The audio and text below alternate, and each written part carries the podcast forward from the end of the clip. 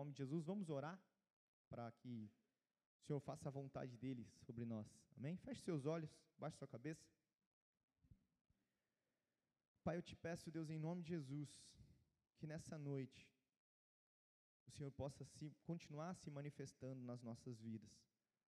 Que o Senhor possa fazer coisas grandiosas em nós e através de nós. Eu te peço, Espírito Santo de Deus, passeia aqui no nosso meio.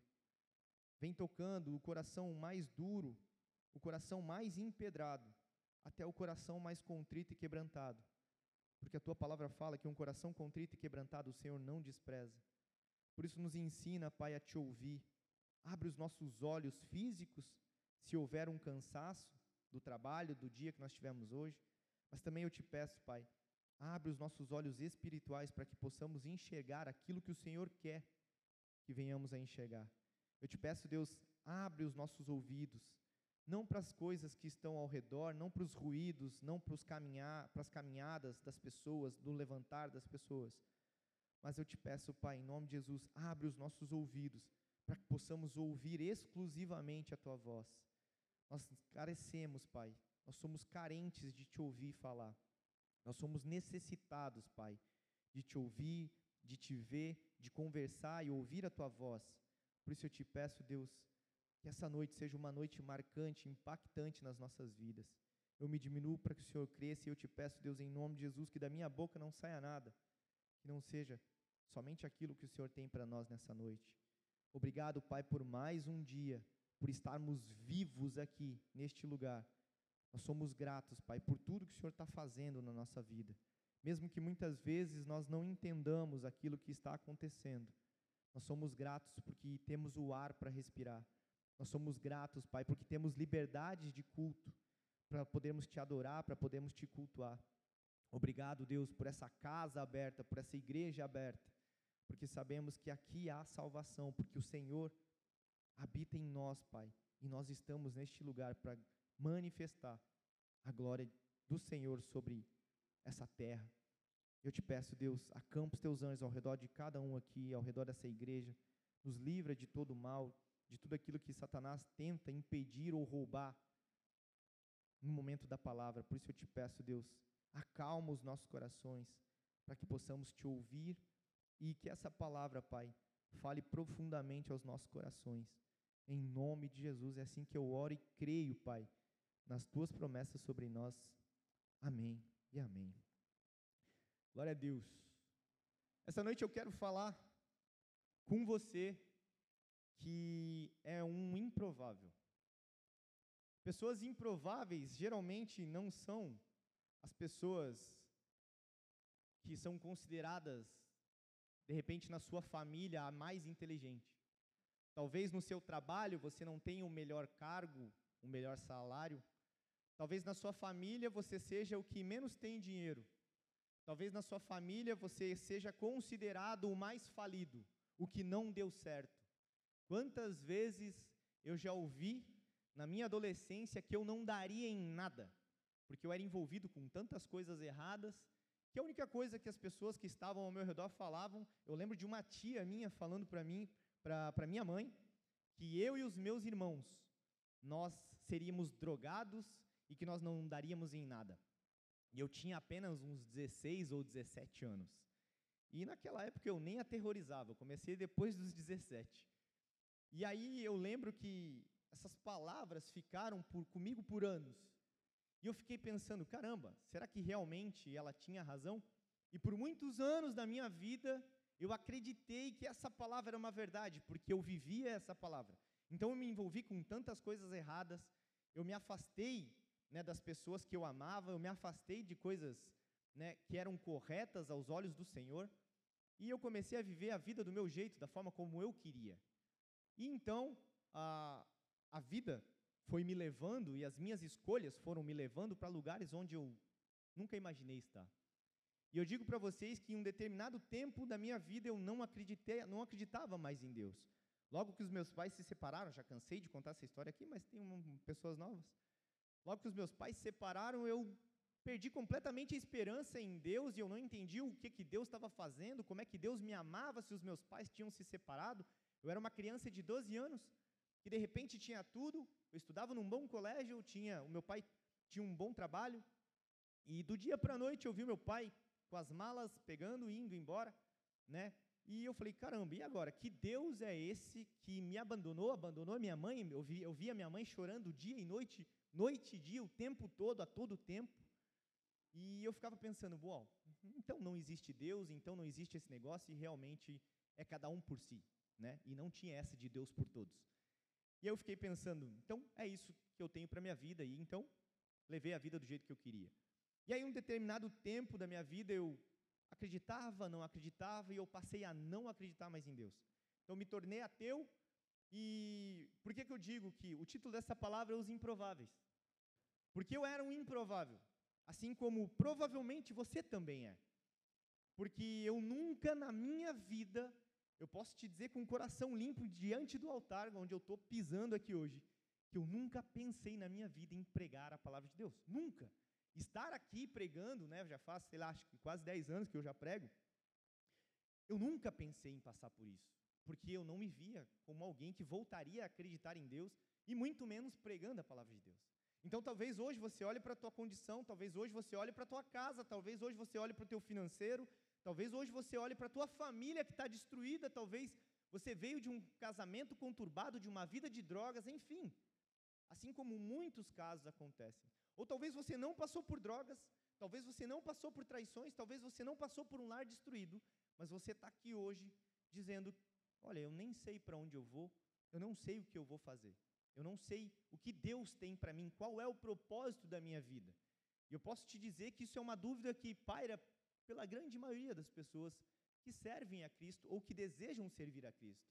Se eu perguntar para você, né, qual é o teu propósito de vida, talvez você nem saiba responder. Talvez você não saiba a resposta certa, ou talvez você ache que é e talvez não seja, ou talvez você não faça ideia o que Deus quer para você, né? para onde Deus quer te levar, com, como Deus vai te usar, se é que você acha que Deus vai te usar. Mas na Bíblia, Deus mostra que todos os improváveis Ele usou. Ele não usou porque eram homens ricos, ele não usou porque eram homens talentosos, ele não usou porque eram os cargos maiores dentro né, da, do, do clero, do alto clero, ele usava pessoas que queriam e se deixavam ser usadas. E é isso que nós vamos falar hoje. Em 1 Coríntios, no capítulo 1, Carlos, eu vou usar a NTLH, que é a nova tradução linguagem de hoje. Eu não sei se a gente tem essa daí, será que tem? Mas se não tiver, não tem problema, eu leio. Ela é uma versão mais atual, é uma versão que eu tenho lido bastante. Ela traz um entendimento mais para os dias de hoje e fica até mais fácil de você entender a Bíblia. Então, 1 Coríntios, capítulo 1, versículo 26 até o 31 fala assim. É uma carta de Paulo. Paulo está escrevendo. Ele fala assim: Agora, meus irmãos, lembrem do que vocês eram quando Deus os chamou. Do ponto de vista humano, poucos de vocês eram sábios ou poderosos, ou de famílias importantes. Para envergonhar os sábios, Deus escolheu aquilo que o mundo acha que é loucura. E para envergonhar os poderosos, ele escolheu o que o mundo acha fraco. Para destruir o que o mundo pensa que é importante, Deus escolheu aquilo que o mundo despreza, acha humilde e diz que não tem valor. No 29 fala: Isso quer dizer que ninguém pode ficar orgulhoso, pois sabe que, que está sendo visto por Deus. Porém, Deus uniu vocês com Cristo Jesus e fez com que Cristo seja a nossa sabedoria. E é por meio de Cristo que nós somos aceitos por Deus. Nos tornamos o povo de Deus e somos salvos.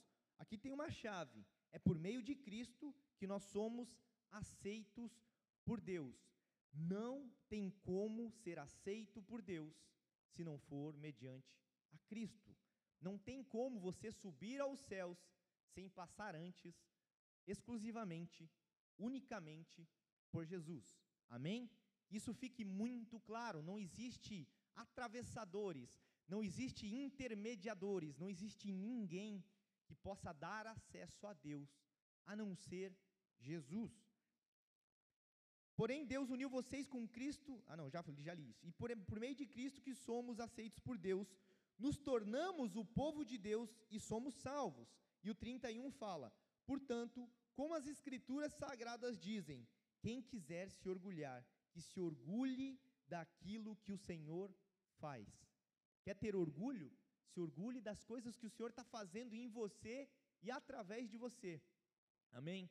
E quando a gente volta então para a Bíblia, quando a gente começa a ler e estudar a Bíblia, a gente começa a entender que todos os homens, os grandes homens da Bíblia, as grandes mulheres que são listadas na Bíblia, elas não tinham nada de espetacular, elas não tinham nada demais. Essas pessoas eram homens e mulheres como eu e você no, no dia de hoje. Não tinham né, dons especiais, elas não tinham, e a gente vai ver ao longo né, dessa pregação o que, que o Senhor fez com esses improváveis. E o primeiro improvável que eu quero contar para vocês é sobre Abraão. Abraão ele foi né, um dos primeiros grandes improváveis, porque olha só que loucura. Abraão ele era um homem mais velho já, ele já tinha 75 anos, né, com a sua esposa Sara, e Deus de repente chama Abraão e Sara para que eles se tornassem pai de multidão. Então, se já não bastasse com 75 anos, né, ser chamado para ser pai de multidão, Sara era estéril. Então, olha que loucura. Eles são ou não são improváveis? Porque vamos lá. Eu digo para eu digo para minha esposa, né, se ela fosse estéril, eu digo assim, olha só, nós vamos ser pais, é, nós vamos ser pais de cinco filhos. Ela vai olhar para mim, né, aos olhos humanos, os olhos carnais, e vai dizer, mas olha, eu não posso ter filho. Mas aquilo que o Senhor fala, ninguém impede. Aquilo que o Senhor tem para mim e para você, ninguém pode impedir. Então, se Abraão e Sara olhassem para si mesmo, eles iam dizer: olha, nós somos já velhos, avançados de idade. Esse negócio, né, poxa, cuidar de um filho, mas eles queriam muito ter um filho, né, o filho da promessa. E eles estavam ali numa condição humana. Olha, vocês vão sair daqui, vocês vão para o lugar onde eu vou mostrar para vocês, mas é tudo pelos olhos da fé. Eles eram improváveis, porque eles não podiam ter filhos, foram chamados para ser pai de multidão. Que é um outro exemplo a respeito de Abraão, ele foi considerado o pai da fé. Olha só, quando você pensa em alguém sendo o pai da fé, você deduz que ele tem muita.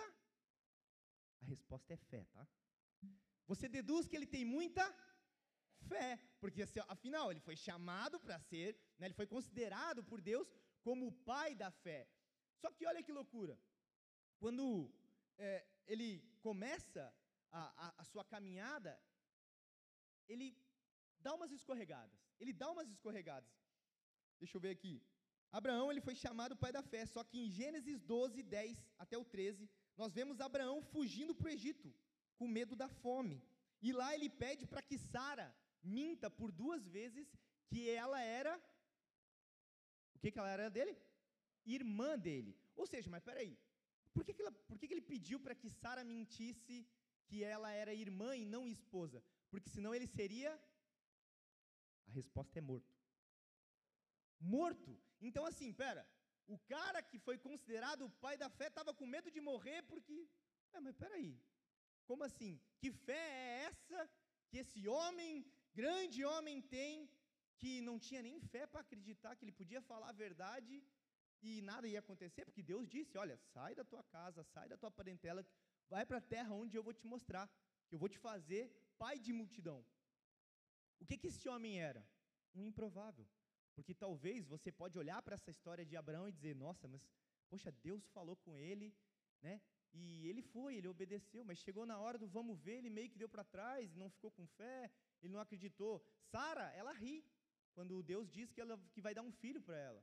Então, ele, ela começa, ué, mas você não pedia? Você não tem fé para isso? Então a gente vê que um casal era totalmente improvável e Deus usou aquele casal. Só que este mesmo Abraão, o homem que daria início à descendência de Jesus, é esse mesmo homem que, por amor e por ter fé em Deus, ele leva Isaac ao sacrifício. Quando Abraão quis, né, quando Deus apareceu para Abraão para falar para ele que ele sairia daquela terra, né, enfim, até o tempo que ele tem o, o filho da promessa, Isaac, passam 25 anos. Então ele tem Isaac com 100 anos. Se com 75, vamos lá, já estava difícil. Você imagina com 100. 100 anos ele tem Isaac. Legal. Eu, eu tenho 39 anos. A minha esposa sempre fala: vamos ter mais um, vamos ter. Eu fico, meu Deus, meu filho já está com 7. Se eu tiver mais um agora, meu Deus, eu acho que eu vou ficar mais velho. Eu vou ficar com 60 anos só de pensar que eu posso ter um outro filho. Eu penso, meu Deus, tudo de novo, meu Deus, acordar de madrugada, meu Deus, sabe? A gente fica nessa, nesse anseio. Você imagina Abraão com 100 anos, beleza. E aí ele então tem o filho Isaac. A Bíblia fala, e alguns estudos apontam, que quando Isaac, né, quando Abraão fala, olha, nós, quando Deus pede para Abraão sacrificar Isaac, o filho da promessa, é, Isaac ele tinha em torno de 20 a 33 anos, não dá para saber, mas pensa comigo, Abraão leva Isaac, ele sobe o um morro, Isaac ele carrega as madeiras, e ele pergunta, pai, olha só, a gente tem tudo, tem as madeiras, tem o altar, a gente só não tem um detalhezinho, cadê o cordeiro? Né, para nós sacrificar. Então, ele tinha né, porte físico para carregar, então, né, estima-se aí que pelo menos entre ah, 75 anos ali de, de Abraão até Isaac ir para o sacrifício, ele não foi sacrificado, mas até que ele fosse no dia lá do sacrifício, se passaram pelo menos 50, 60 anos. Então, nesse trajeto de Abraão, de 75 até os 125 de Abraão, Abraão morreu com 175 anos. Até de 75 até 125 anos, Abraão amadureceu muito. Abraão aprendeu a ouvir Deus muito. Abraão teve tempo para exercitar a sua fé de verdade. Abraão teve tempo para realmente acreditar nas promessas que o Senhor tem, tinha para ele. E nós muitas vezes oramos hoje, Senhor, por favor, me faz isso. Eu estou orando por isso, eu estou orando por esse trabalho, eu estou orando pelo meu casamento. Nada acontece em um mês. É porque esse negócio já não funciona. Porque esse negócio de igreja, porque esse negócio de Deus. Quantas vezes eu orava assim?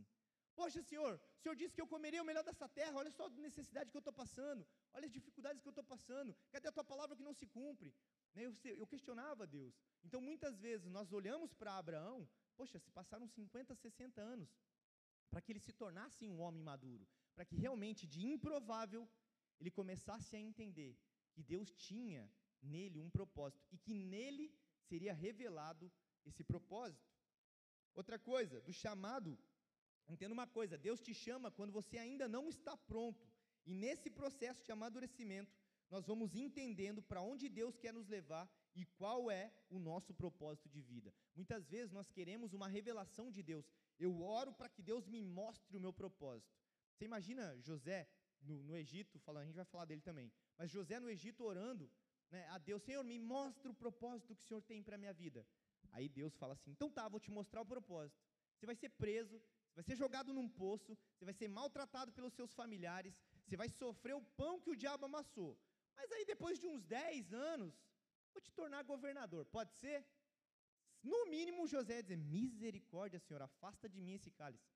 É por isso que muitas vezes o Senhor não nos mostra o propósito, porque dentro desse propósito nós vamos ter muita luta, nós vamos ter muita dificuldade, nós vamos ter muita treta para poder arrumar. Só que o problema é: será que nós estamos dispostos a crer naquilo que Deus nos disse que nós faríamos ou que nós seríamos? Porque muitas vezes nós queremos nos tornar governadores sem passar pelo tempo de deserto, sem passar pelo tempo onde o Senhor está nos provando e nos testando. Esse é o grande diferença, essa é a grande diferença. Nós nunca estaremos completamente prontos, porque sempre dependeremos do direcionamento de Deus. Quer um, um outro exemplo de um homem improvável? Moisés. Moisés ele foi escolhido para libertar o povo do Egito e levar para a terra prometida. Ó que benção! Mais um homem que o Senhor levantou, né, para fazer essa essa grande missão. E aí ele era um outro improvável. E olha o que, que acontece com Moisés. Com três meses, fala comigo assim, ó, três meses de idade. Ele era recém-nascido. O próprio faraó já estava perseguindo todas as crianças, já tinha mandado matar todas as crianças. O que, que a mãe dele faz? Quem assistiu José do Egito na Record, ou leu a Bíblia, sabe o que, que acontece com José? Ó, só duas pessoas assistiram e leram a Bíblia. Meu Deus do céu. Assiste lá então, já que você não quer ler a Bíblia, assiste lá. Tem umas migué lá, mas é para ampliar. Lê a Bíblia, mas vamos lá, de novo. A resposta é foi colocado num cestinho. O que que, José, que, que aconteceu com José? Foi colocado num cestinho. E aí, como Deus. Hã? Ah, Moisés, desculpa, o que, que eu falei? José, viu? Era só para ver se vocês estavam ligados. Né? Então, Moisés foi colocado. É igual o que que Moisés, qual é o tamanho da, da arca de Moisés, né? Qual é o tamanho da arca de Moisés, vocês sabem? Não, Moisés, volta lá. Moisés foi colocado num cestinho com três meses de idade. Então Deus tinha um propósito para ele, assim como tem para mim e para você. Então ali já começou a perseguição. Só que, olha, ele era hebreu. E aí ele vai, ele vai para casa do próprio faraó, né? A, a filha do faraó encontra ele, entrega para a mãe dele, por acaso era a mãe dele, né? Por acaso, né? Por cristocidência, né? Era, era a mãe dele, então ela começa a amamentar e a, a filha de faraó paga para a mãe dele para poder cuidar, para poder amamentar. E aí, beleza, se fosse isso, estava tudo bom, beleza, o propósito continua no mesmo caminho. Só que aí, ele se vê lá, legal, beleza, já estou grande, já sei o que, que, que, que Deus tem para a minha vida, ótimo. Quando ele vai na presença, quando ele entende, opa, agora eu preciso realmente libertar o meu povo. Então agora eu vou ter que enfrentar aquele que me cuidou, aquele que me criou. E eu sei que se eu me rebelar contra ele, eu vou morrer. É, se ele se rebelasse contra o próprio faraó, ele ia morrer. E o que, que acontece? Ele fala para. Deus fala assim: olha só, vai lá, fala com, com o faraó para você, para ele poder liber, libertar o meu povo, e diz para o meu povo, diz para ele deixar o meu povo ir. Beleza? Sabe o que, que Moisés responde? Então, Senhor, veja bem, será que não dá para mandar outra pessoa? Será que não tem como? Porque, veja bem, olha só, Desde sempre, desde quando eu me conheço por gente, eu não falo bem. Eu tenho problemas para falar com as pessoas, eu tenho problema na minha língua, eu tenho problema, então eu não consigo me comunicar. Será que não dá para mandar outra pessoa? Moisés também não tinha esse essa coragem, esse esse ímpeto. Não, eu vou fazer, Deus me mandou, eu vou fazer e está acabado, porque Deus que me mandou. Não, ele era um improvável. Assim como eu e você, muitas vezes nós recebemos palavras, nós recebemos encorajamento, o próprio Senhor nos fala para ir, nós não vamos, porque nós ficamos com medo. E aí eu vou mostrar para vocês na Bíblia, onde está escrito em Êxodo 4, no capítulo, no versículo 10. Na versão NT, LH também fala assim: Ó Senhor, eu nunca tive facilidade para falar, nem antes e nem agora, depois que começaste a falar comigo. Quando eu começo a falar, eu sempre me atrapalho. Moisés ele reconhece que ele não sabia falar. Então, vamos lá, imagina você, né, algumas pessoas creem que ele era gago, outras pessoas, enfim, não importa, ele tinha problemas na comunicação dele. Imagina alguém que carregava, que estava né, é, fazendo o êxodo, né, saindo de um lugar para o outro, com, sei lá, 3, 4 milhões de pessoas, que era o que se estimava, mais ou menos, naquele, naquele tempo, cinco, até 5 milhões, contando homens, mulheres, crianças. Então, pensa quantas pessoas ele teria que cuidar e, e gerenciar, não sabendo falar, não sabendo cuidar de pessoas.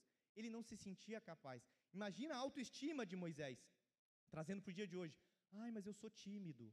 Ai, mas eu não sei falar. Ai, mas eu não sei pregar. Ai, mas eu não sei como é que eu vou falar de Jesus no meu trabalho. Ai, mas como é que eu vou falar de Jesus na célula? Meu Deus, eu não tenho nem coragem de levantar a mão numa célula para poder. Eu chego na igreja, não falo com ninguém e vou embora. Né? Então, esse talvez seja o Moisés do dia de hoje. Esse talvez seja você no dia de hoje, um improvável. Você entende que, Moisés, é, que Deus não pegou o melhor palestrante lá da, da, da Judéia, o melhor palestrante de Jerusalém? Pra... Não. Ele pegou alguém que simplesmente era ninguém aos olhos dos humanos. Assim como eu e você, muitas vezes nós não temos nada, nós não somos ninguém, nós não temos cargos, nós não temos títulos, mas o Senhor nos escolheu para fazer coisas grandiosas nessa terra. Mas a questão é: Deus não nos vê como nós nos vemos, Ele vê através da promessa que Ele colocou em nós. Em nós. Não importa as tuas limitações, quando o Senhor te chama, Ele transforma limitações em ações. A coisa mais incrível, quando a gente tem um chamado por Deus e eu tenho uma limitação, Ele pega essa minha limitação e, e transforma em ação. Para quem já sabe, quem já me vê pregando há muito tempo, sabe que na minha adolescência, ali dos 13 até os 17 anos, 18 anos, Eu não conseguia conversar com as pessoas olhando no olho. Eu era um cara extrema, extremamente tímido. Extremamente tímido. Eu não conseguia falar, eu gaguejava para falar com as pessoas, eu não conseguia olhar no olho para as pessoas e conversar. Então você imagina, olha que loucura. Aí depois, claro, me rebelei, o cabelo ficou para baixo da bunda, fiquei bem louco. Aí agora quer saber, vamos embora, né? Porque um dia eu peguei, eu me, um dia eu me peguei pensando assim. Eu falei, olha, se eu não acabar com essa minha timidez, se eu não acabar com isso, meu Deus, eu vou morrer na casca. Eu vou, que, que vai ser de mim, da minha vida? Então comecei a, a querer quebrar isso na minha vida. É assim que Deus faz. Somos filhos limitados de um pai sem limite. Pensa nisso. Nós somos filhos que têm limitações, mas o nosso pai, ele não tem nenhum limite. Outro homem que, que foi extremamente improvável aos olhos humanos foi Davi. Davi era o quê? Hã? Um improvável, boa, gostei. Qual, que, que ele fazia? Apacentador de ovelhas, era um pastor de ovelhas. Né? Quando Samuel chega para ungir, Deus manda é, Samuel ir na casa do pai de Davi para ungir um dos filhos dele. Então, seu pai, Jessé, era Jessé, né? Jessé, isso, lembrei. Jessé, ele chega e fala: Olha só, tem essa montoeira de filho aqui, esse aqui é bonitão. Ah, com certeza esse bonitão aqui, que é forte, é guerreiro, é valente. Samuel diz: Não é, não é esse. Não, mas esse aqui é o mais provável. Se for para ungir alguém rei, se for para ungir alguém, né, pautorar, tem que ser esse aqui, porque esse aqui é o mais brabo de todos. Esse aqui é o mais bonito e é o mais brabo. Não é esse. Tá, então é o segundo mais bonito e o segundo mais brabo. Não, também não é esse. E aí vai, vai, vai, vai. Olha, não sei, então. Davi foi esquecido pelo próprio pai. Por quê? Porque ele não tinha as capacidades, as habilidades, o corpo ou a forma como o pai imaginava que seria um grande governador. Então ele não era um provável sucessor para um reinado. Ele não era um, aquele homem que você olhava e nossa, que másculo, nossa, que homem forte, nossa, que brabo, né? Tchê. Não, ele não olhava, assim, não dava para olhar. Tem gaúcho aí não? Tchê, barbaridade. Faca na bota, tô morto depois do culto, né? Bah. Né? Mas eu, eu, falo isso porque minha esposa é gaúcha, meu pai é gaúcho, e eu sou um gaúcho cansado, porque eu cheguei em Lages e não atravessei. Né? Fiquei ali, não, vamos dormir aqui mesmo. Quase virei gaúcho, mas continuo sendo Catarina. Né? Então, o que, que acontece? Davi, aos olhos do pai dele, não tinha nenhuma chance. E aí Samuel fala: tá, mas tu não tem mais nenhum outro filho, porque, meu Deus, não me engana. Deus, ele realmente tem um propósito e é na família de vocês. E tem que ser um teu filho. Ah, olha só, então, veja bem. É, tem um lá, que é até bonitinho, mas não, né? É um meio ruivinho, meio sardentinho. Ah, vamos trazer para ver. Era o mais fraco, entre aspas, de todos. Era aquele que ficava apacentando as ovelhas. Só que, nessa de fraqueza, no campo, ele já tinha matado o urso, ele já tinha matado o leão, porque o Senhor já estava preparando ele para as coisas grandiosas que ele faria. Mas você entende que, aos olhos do próprio pai, ele não tinha chance nenhuma. Ele, ele foi o último a ser escolhido porque foi lembrado por Samuel. Tá, mas não tem mais ninguém aí? Esse era Davi. Davi ele era o homem segundo o coração de Deus. Ah, então quer dizer que ele era o homem segundo o coração de Deus, ele nunca pecou, ele nunca errou, ele nunca fez nada de errado. Pelo contrário, ele mata um homem por causa da, da mulher desse homem, ele, ele engravida essa mulher, e aí o que, que acontece? Ele se arrepende. Porque todas as vezes que nós erramos, o que nos aproxima de Deus é o arrependimento. Não existe proximidade de Deus sem arrependimento. É muito legal a gente vir no culto, é muito legal a gente orar, é muito legal a gente ter uma vida cristã de aparência, é muito bom, mas se na essência ela não for verdadeira, de nada vale. Ela é como palha, quando entra no fogo, ela acaba, ela morre, ela simplesmente evapora. E Davi, quando ele pecava, quando ele errava, ele ia aos pés do Senhor. Quando você vai ler salmos, tem muitos salmos que foram escritos por ele. Senhor, faça o que o Senhor quiser, mas não tira de mim a tua presença. Você vê que Davi ele tinha um, um, um desejo tão grande no coração dele de nunca se afastar da presença de Deus, mesmo sabendo que ele errava, mesmo sabendo que ele era perseguido por Saul, nos momentos que ele mais podia ter, ter sido morto por Saul, né, que, que era o rei antes dele, que, que né, Davi ia tomar o lugar de Saul, porque ele não, Saul não estava cumprindo o que Deus queria. E aí então Saul ele entende, opa, peraí, esse cara é muito bom. Peraí, enquanto o povo ficava gritando que Davi, que Saul matou mil, Davi matava dez mil, mas peraí, ele começou a ter ciúmes de Davi. Então ele começou a perseguir Davi. Talvez você seja alguém que é perseguido no trabalho. Talvez a tua família te persiga. Talvez a, tua, a família né, te olhe para você e diga, né, mas esse dali é o, é o entojado. Existe essa palavra para vocês, entojado? Quem conhece essa palavra? Entojado. Ufa, não, não sou só eu. Achei, me senti meio estranho. Falei, entojado, será que é só coisa de lagiano? Né? É, ah, esse aqui é entojado, esse aqui é snob, esse aqui não fala com ninguém, esse aqui é o melhorzinho, esse aqui é. Sabe? É aquele excluído. Esse aqui é o fulano, esse aqui. Ninguém. Talvez você seja esse na família. Talvez você seja o improvável que ninguém olha para você e diz, isso aí não vai dar em nada. Isso aí, olha só, a vida inteira, vagabundo, não quis fazer nada, não quer trabalhar, não quer isso, não quer aquilo. Mas Deus tem um propósito. Se a gente ouve sobre esse propósito e corre em direção a esse propósito, ele vai se cumprir. O único que pode matar o propósito de Deus na tua vida é quem? Satanás? Você, eu. Nós somos os únicos que podemos matar os planos que o Senhor tem para nós. Nós somos os improváveis que Deus quer aprovar. Mas nós só seremos aprovados se nós mesmos entendemos que depende de nós fazer aquilo que Deus não vai fazer.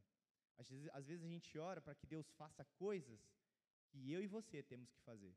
Talvez você quer pedir perdão para o seu pai, mas você quer que Deus toque o coração do seu pai para que o seu pai venha pedir perdão primeiro, porque afinal de contas foi ele que fez algo com você. Quando na verdade Deus já está gritando para você: olha, filha, vai e pede perdão para o seu pai. Mas foi ele, filha, vai e pede perdão. Mas foi ele, filha, pede perdão. Mas foi. Filha? Sabe quando o pai faz assim? Hoje eu estava lá com meu filho, Teodoro. Falei, filho, olha só, Teodoro tem sete anos. Falei, filho, junta essas coisas aí, né, que a gente está indo para a igreja e tal. Tá, pai, mas a gente vai continuar brincando depois do culto. Eu falei, filho, junta essas coisas aí depois do culto. Aí lá na televisão, estava sentado. Eu fui na porta. Ele pegou o controle, desligou e foi juntar. Sabe? Às vezes Deus tem que. E aí, filho? Eu já te falei o que você tem que fazer. Eu já te falei o que você precisa fazer. Tem que pedir perdão? Vai, pede perdão. Tem que se reconciliar? Vai, se reconcilia tem que ir para tal lugar, vai para tal lugar, mas sou eu que estou te mandando? Sou eu? Então, confia, apenas vá. Antes de ser ungido por Samuel, Davi foi a última opção do seu pai, porque seu pai pensava que tivesse que ungir, que ele não podia ser ungido como rei. Deus não nos chama por causa da nossa capacidade, mas por causa da sua graça. Sempre vai ser por ela. Ele é o pai que tem prazer em ver os filhos crescerem e se desenvolverem. Qual é o pai que ama, que cuida, que quer ver o filho bem, não quer que ele cresça, não quer que ele evolua?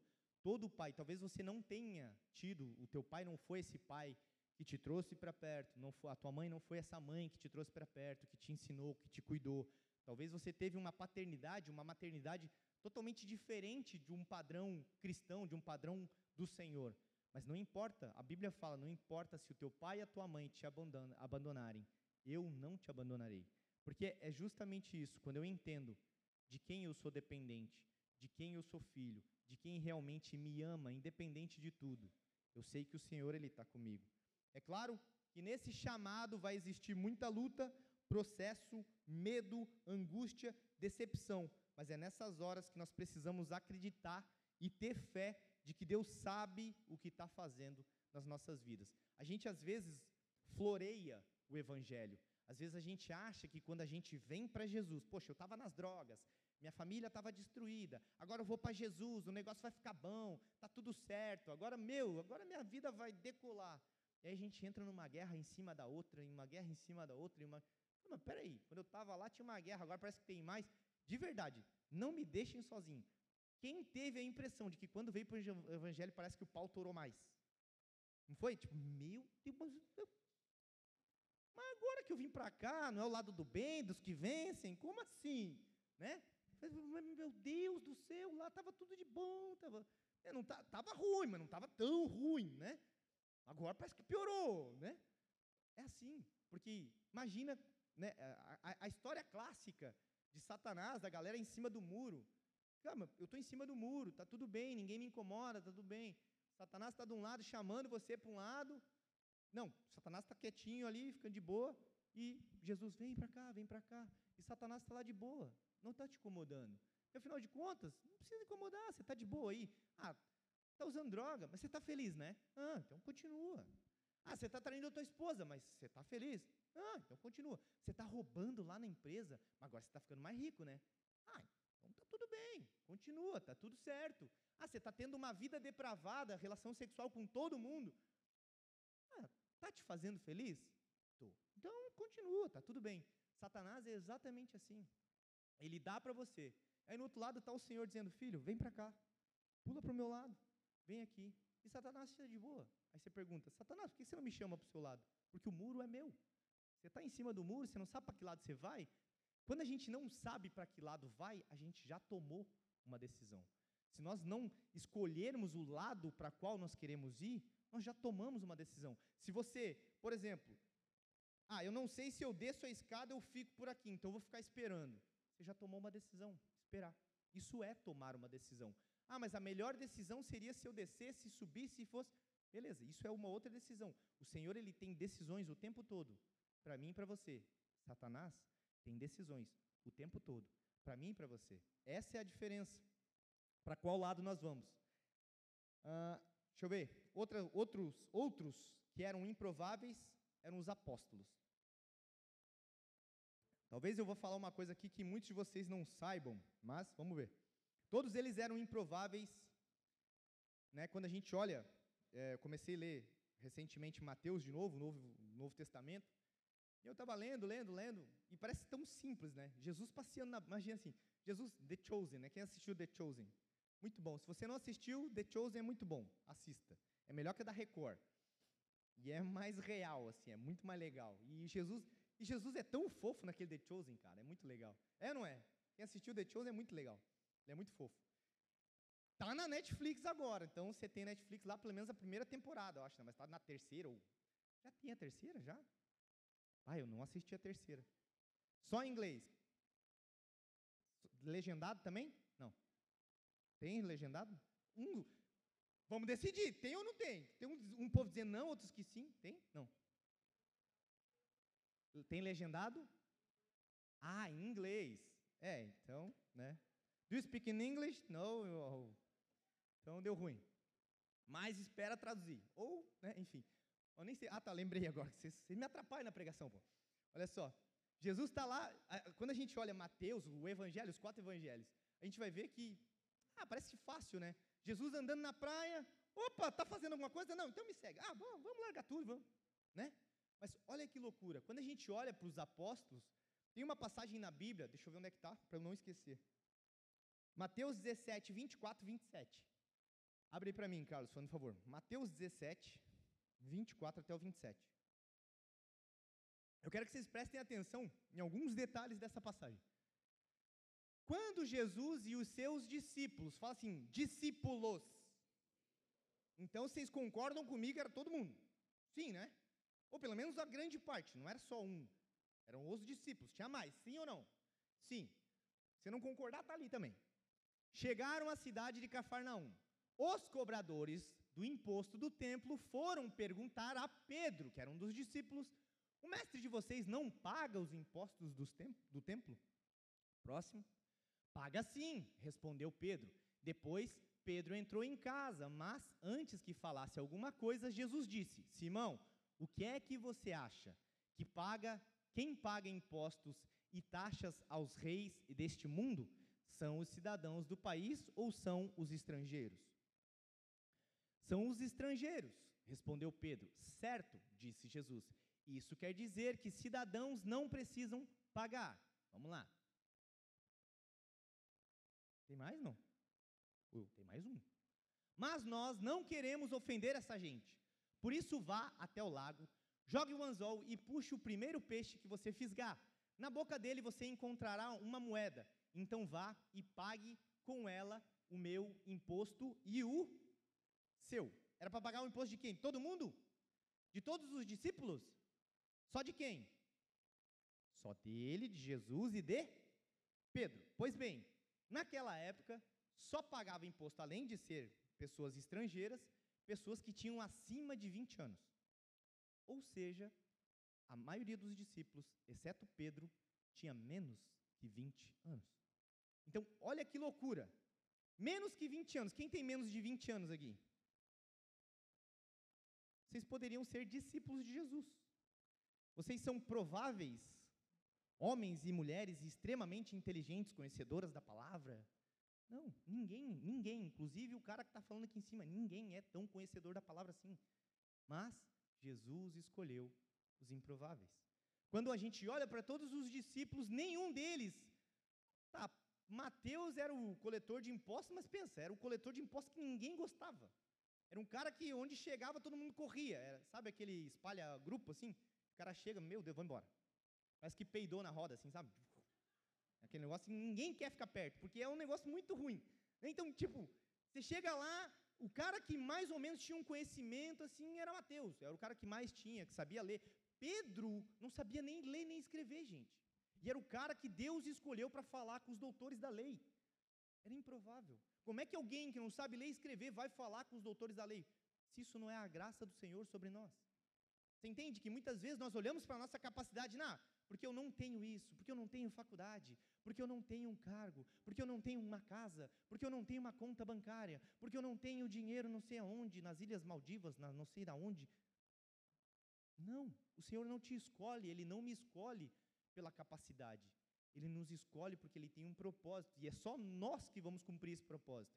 Às vezes a gente fala assim: ah, se tu não fizer, Deus vai levantar outro para fazer. Sim, mas aquele propósito era para a tua vida, não para a vida do outro. O propósito do Senhor vai se cumprir, independente de mim ou de você. Ele vai dar um jeito. Se nós não clamarmos, as pedras clamarão.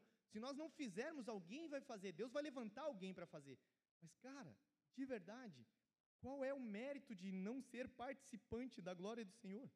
A Bíblia fala que eu e você nós somos co-herdeiros com Cristo Jesus. Sabe o que é ser co-herdeiro? É receber a mesma herança que Jesus vai receber. Olha que loucura, eu e, eu e você somos co-herdeiros com Cristo Jesus.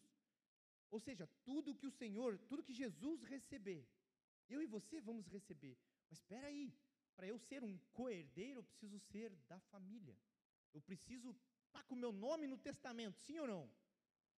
E para que eu tenha o meu nome no testamento, existe algumas coisas que a gente vai ver na, mais para frente um pouquinho. Naquele tempo, eu já falei isso.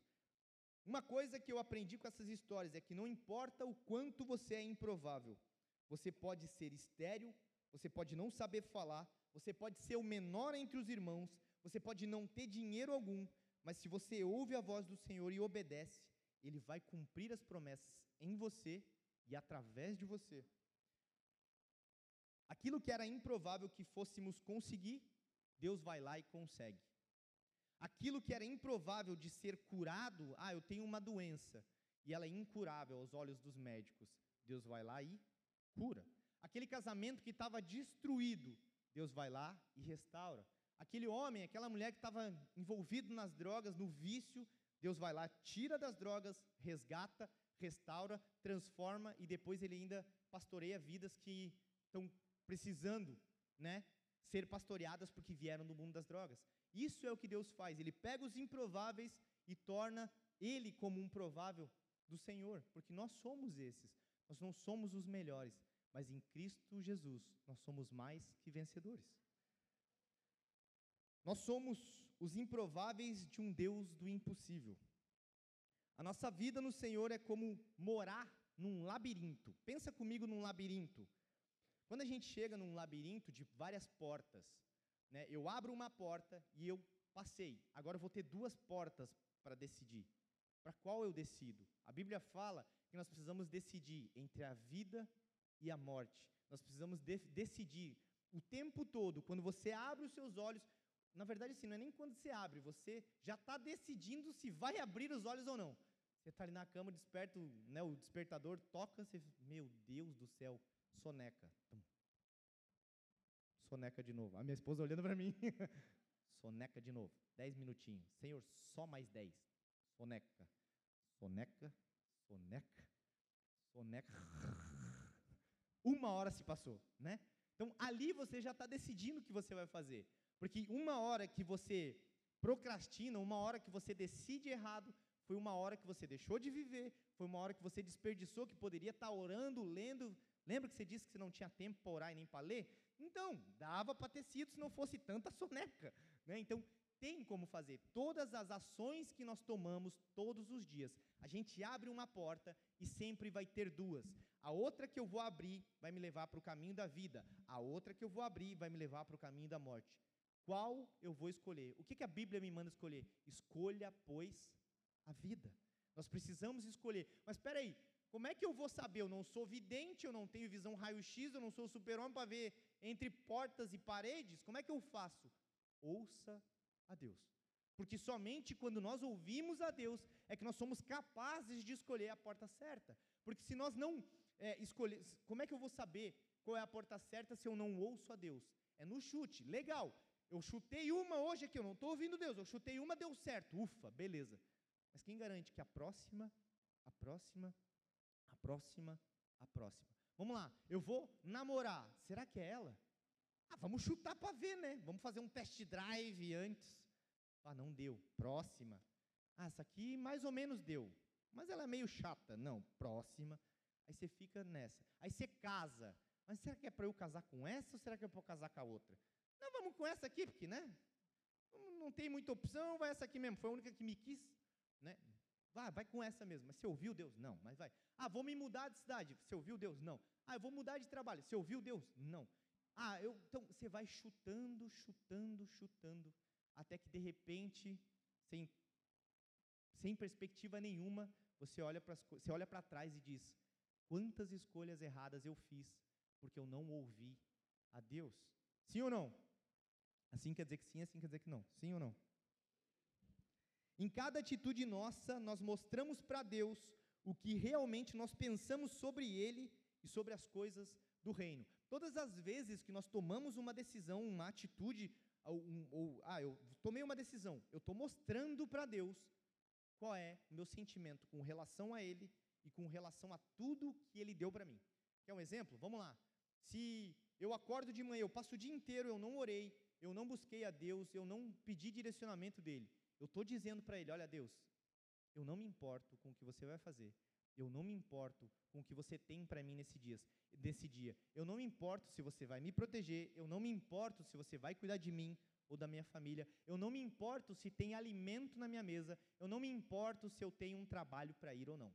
Simplesmente estou vivendo. Quando você não consagra o seu dia, quando você não consagra seu alimento, quando você não consagra sua família ao Senhor, você está dizendo para Ele: olha, Deus, não importa, porque tudo que você tem para mim, não importa, eu escolho eu fazer as minhas próprias escolhas.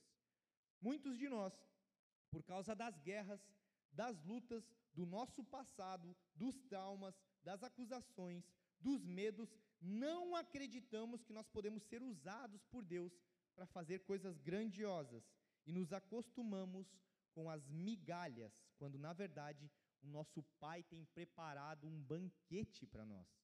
Quando nós temos aquilo que o Senhor tem para nós, porque assim, vamos lá, você teve uma vida muito ruim, seu passado foi de abuso, seu passado foi de é, abandono, os seus pais te abandonaram, os seus pais não cuidaram de você como você gostaria que fosse cuidado, você teve uma vida financeira difícil, então você chega aqui no dia de hoje e diz: Olha, a minha vida foi muito ruim, por isso hoje eu sou e estou ruim eu não confio nas pessoas, eu não amo as pessoas, eu quero mais é que elas se explodam porque ninguém me fez nada, ninguém me fez coisas boas e por que, que eu tenho que fazer? Tem que acabar em você tudo que foi de ruim, para que nasça e floresça aquilo que o Senhor planejou para você. Né? Então, aí nessa transformação, por que, que muitas vezes é difícil vir para o Evangelho? Lembra que eu falei que quando a gente vem para o Evangelho, a gente tem uma visão de que tudo vai melhorar, de que tudo vai ser bênção, de repente a gente se encontra no meio do olho do furacão? Por quê? Porque a gente ainda está abandonando todas as coisas erradas. A gente ainda está naquela, poxa, mas eu bebo, mas não tem problema, mas eu quero, mas eu não quero, mas eu uso droga, mas eu não quero, mas, mas eu também não consigo. Ah, mas eu traio, mas eu também não consigo parar, mas é mais forte que eu. E aí você fica naquela guerra. O espírito militando contra a carne, como fala a palavra. E aí você fica nessa guerra de tentando, olha, eu sei que isso aqui não é bênção para a minha vida. Eu sei que isso aqui é ruim para mim. Eu sei que isso aqui é ruim para o meu casamento. Eu sei que isso aqui é horrível né, para o meu negócio, para a minha empresa, para o meu trabalho, mas eu não consigo largar. Então você fica nessa, aceitando as migalhas que vêm. Né? É igual as pessoas que são emocionalmente dependentes de outras pessoas. Você já viu quão triste é alguém ficar com uma outra pessoa com medo de ser abandonada porque nunca vai encontrar alguém, porque acha. Não, a, a pessoa ela te bate, a pessoa te abusa é, psicologicamente, emocionalmente. Não, mas olha só, se eu largar ele, se eu fizer isso, é, é, veja bem, eu não vou conseguir mais ninguém porque só ele me ama ou só ela me ama. Enfim, a pessoa fica escrava daquilo, ou das drogas, ou enfim, de tudo que pode, porque às vezes a gente se acostuma com as migalhas. E Deus está ali preparando um banquete para mim e para você, para sentar com Ele, para comer do melhor dessa terra, para comer o melhor que Ele tem para nos dar. Então nós, nós precisamos entender que nada que nós fazemos, nada que nós abandonamos que é do mundo, vale a pena se nós não tivermos com o Senhor. Nós precisamos estar com o Senhor. Nós precisamos largar tudo aquilo que o mundo nos oferece, aquilo que o mundo está dizendo. Não, pega isso aqui, não tem problema. Amanhã você se resolve, amanhã você faz. Os princípios que nós temos, que são cristãos, eles são inegociáveis. Fala comigo assim: os meus princípios cristãos são inegociáveis. Você não pode negociar aquilo que o Senhor não deixa nós negociarmos. Nada, nada é negociável quando vem do Senhor. Para sermos participantes dos planos de Deus, existe um trilho, um caminho ao qual todos nós precisamos perseguir. E eu fiz, eu listei bem rapidinho aqui para a gente já encerrar. Eu queria que você, eu queria que você prestasse bem atenção nesses quatro pontos. São quatro pontos que para vocês, para muitos aqui vai parecer normal e básico, mas eu quero que você pense na essência dela, não como uma frase. A primeira coisa que pode mudar e que vai mudar completamente a tua vida, obviamente, é aceitar Jesus como teu Senhor e como teu Salvador. Só, só, só entende que precisa ser salvo quem entende que está se afogando. Sim ou não? Alguém aqui já quase se afogou? Ou quer dizer, se afogou, né? Quase morreu, vamos dizer melhor. Já se afogou e quase morreu. Então, sabe que deve ser uma experiência terrível, né? De você estar tá querendo alguém, precisando de ajuda, Naquele momento você queria um salvador, alguém que te salvasse.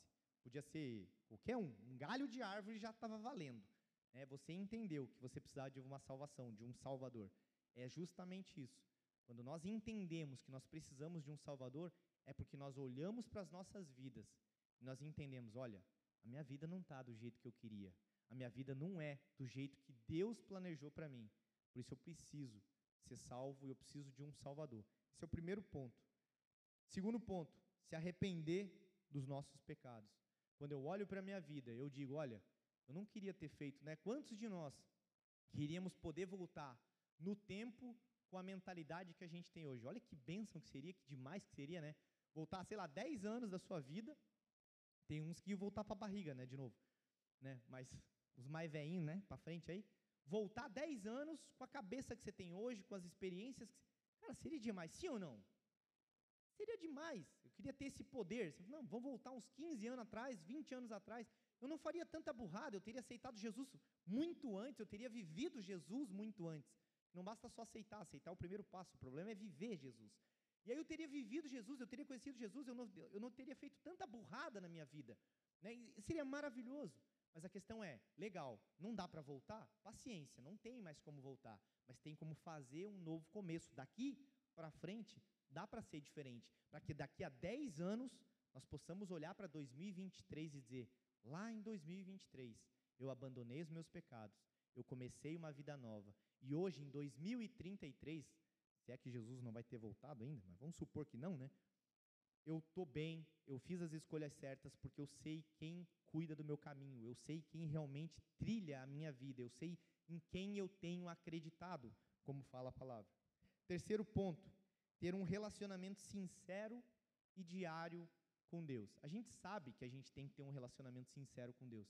Sabe por que, que a gente ora? Porque Deus não sabe o que, que passa no nosso coração. Heresias 7:2.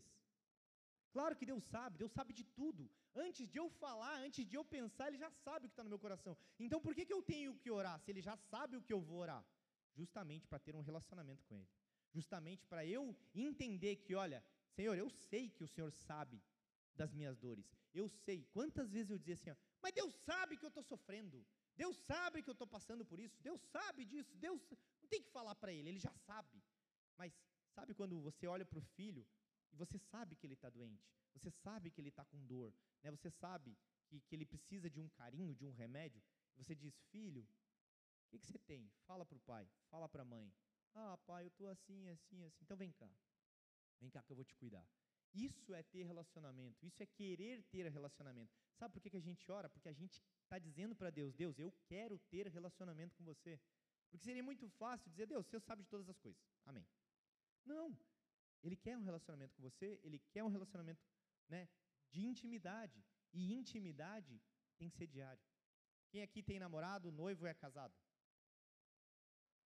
Aleluia! Tem umas ali que estavam do, do, vale do limbo, hoje estão casados só dando glória a Deus. Né? Quantos, quanto tempo de, de casado agora, Esther? Dois meses. É só fogo e glória. Jesus. O chão vai tremer. Ah, não, já tremeu o que tinha para tremer. Né? Então, ela era um caso do limbo ao céu. né? Porque a gente sabe que relacionamento é diário, todo dia. Experimenta, ó, está dois meses casada. Agora fica um ano sem ver o Evandro. Pode ser? Fechado? Por quê? É, vamos continuar casado. Quem gostaria disso? Ninguém. Por quê? Porque isso não é relacionamento. Você pode até afastar por um mês, dois, um, talvez, sei lá, com muita cautela, talvez, mas se não, você imagina, com o Senhor não tem como, ah, não, vou dar um tempo do Senhor, ano que vem eu busco. Sabe os jovens, nós, assim, tipo, jovens, falando, ah, quando eu for velho, eu começo a pegar esse negócio de Jesus, de Deus. Já com os 70 anos, quando o Senhor já estiver me chamando, erguer o braço, ele quase puxar, eu aceito. Né? Não, por quê? Porque isso é perda de tempo. Quanto mais cedo você aceita, quanto mais cedo você entende que o Senhor ele quer você por inteiro, desde, o, desde a barriga da tua mãe, antes de você nascer, ele já sabia os planos que ele tinha sobre você. É muito mais fácil você querer viver a plenitude de Deus para você e para tua casa. Olha que bênção. Todas as vezes que você tomar uma decisão, ela for direcionada por Deus. Você pensa que não tem erro. Se nós ouvirmos Deus, nunca vai ter erro. Se, não, se nós ouvirmos a Deus, nós sempre, ter, nós sempre teremos a melhor resposta. O problema é que nós não queremos ouvir a Deus o tempo todo, porque a nossa carne diz: olha, eu quero ir para a esquerda, mas Deus está dizendo: vai para a direita. Mas eu quero, eu gosto, eu, isso aqui é bom para mim. Mas é momentâneo, filho. O que eu tenho para você é muito melhor do que isso, é muito maior do que isso. Os meus planos são maiores que os seus. Pode ser para cá? Deus é tão bom, Deus é um gentleman, Deus é tão educado que ele diz: olha, faça as tuas escolhas. Eu, teu pai, estou te dizendo: vem para cá. Faça isso, é o melhor para você. Você não está enxergando através do muro, mas eu tenho o melhor para você. Aí você confia ou não. Simples assim. E por último, entender que nós somos pecadores, reconhecer as nossas fraquezas e deixar que Cristo nos transforme. A transformação, como a gente viu ali no começo da pregação, ela não é de um dia para o outro. A transformação ela é todos os dias, por todos os anos, até que Jesus volte. Quando a gente vê, né, por exemplo, homens, grandes homens, né, da Bíblia, sendo chamados, ah, vai ser pai de multidão, como Abraão, vai libertar o meu povo, como Moisés, vai ser um grande rei, como Davi, os apóstolos vão falar de Jesus e vão espalhar as boas novas para o mundo todo. É maravilhoso você ver essa parte bonita do Evangelho, essa parte triunfante do Evangelho. É muito legal, é muito maravilhoso. Isso é uma realidade. Mas quantos homens, vamos lá, os apóstolos, todos, com exceção de João, todos foram ou decapitados ou mortos, enfim, perseguidos até a morte. Você entende que o Evangelho, ele não é para o agora, ele é do agora para a eternidade. Então nós precisamos pensar, tá, o que eu estou fazendo com a minha vida em 2023? Para onde eu quero levar a minha vida, a minha casa, o meu negócio, a minha igreja, a, a, minha, a minha vizinha, o meu pai, a minha mãe, os meus irmãos? Para onde eu estou caminhando? Quem está caminhando comigo nessa, nessa jornada? Se eu sou improvável, legal. O improvável não é um coitado. O improvável é aquele que Deus olha e diz: Olha, ninguém aposta em você mas eu confio em você, eu vou te dar coisas grandiosas para você fazer. Você só precisa entender que quem governa sou eu, quem fala sou eu e quem te direciona sou eu. Você obedece, você ama a minha presença e aí nós vamos juntos para o propósito que eu designei para a tua vida. É muito mais fácil. Ele não vai ser muitas vezes prazeroso, mas ele vai ser eterno, porque nós vamos ir para a eternidade juntos. É para isso que nós estamos aqui, para encontrar o nosso Salvador, para encontrar Jesus, para viver por Jesus e, se preciso for, para morrer por Jesus. Amém? Baixe sua cabeça, feche seus olhos.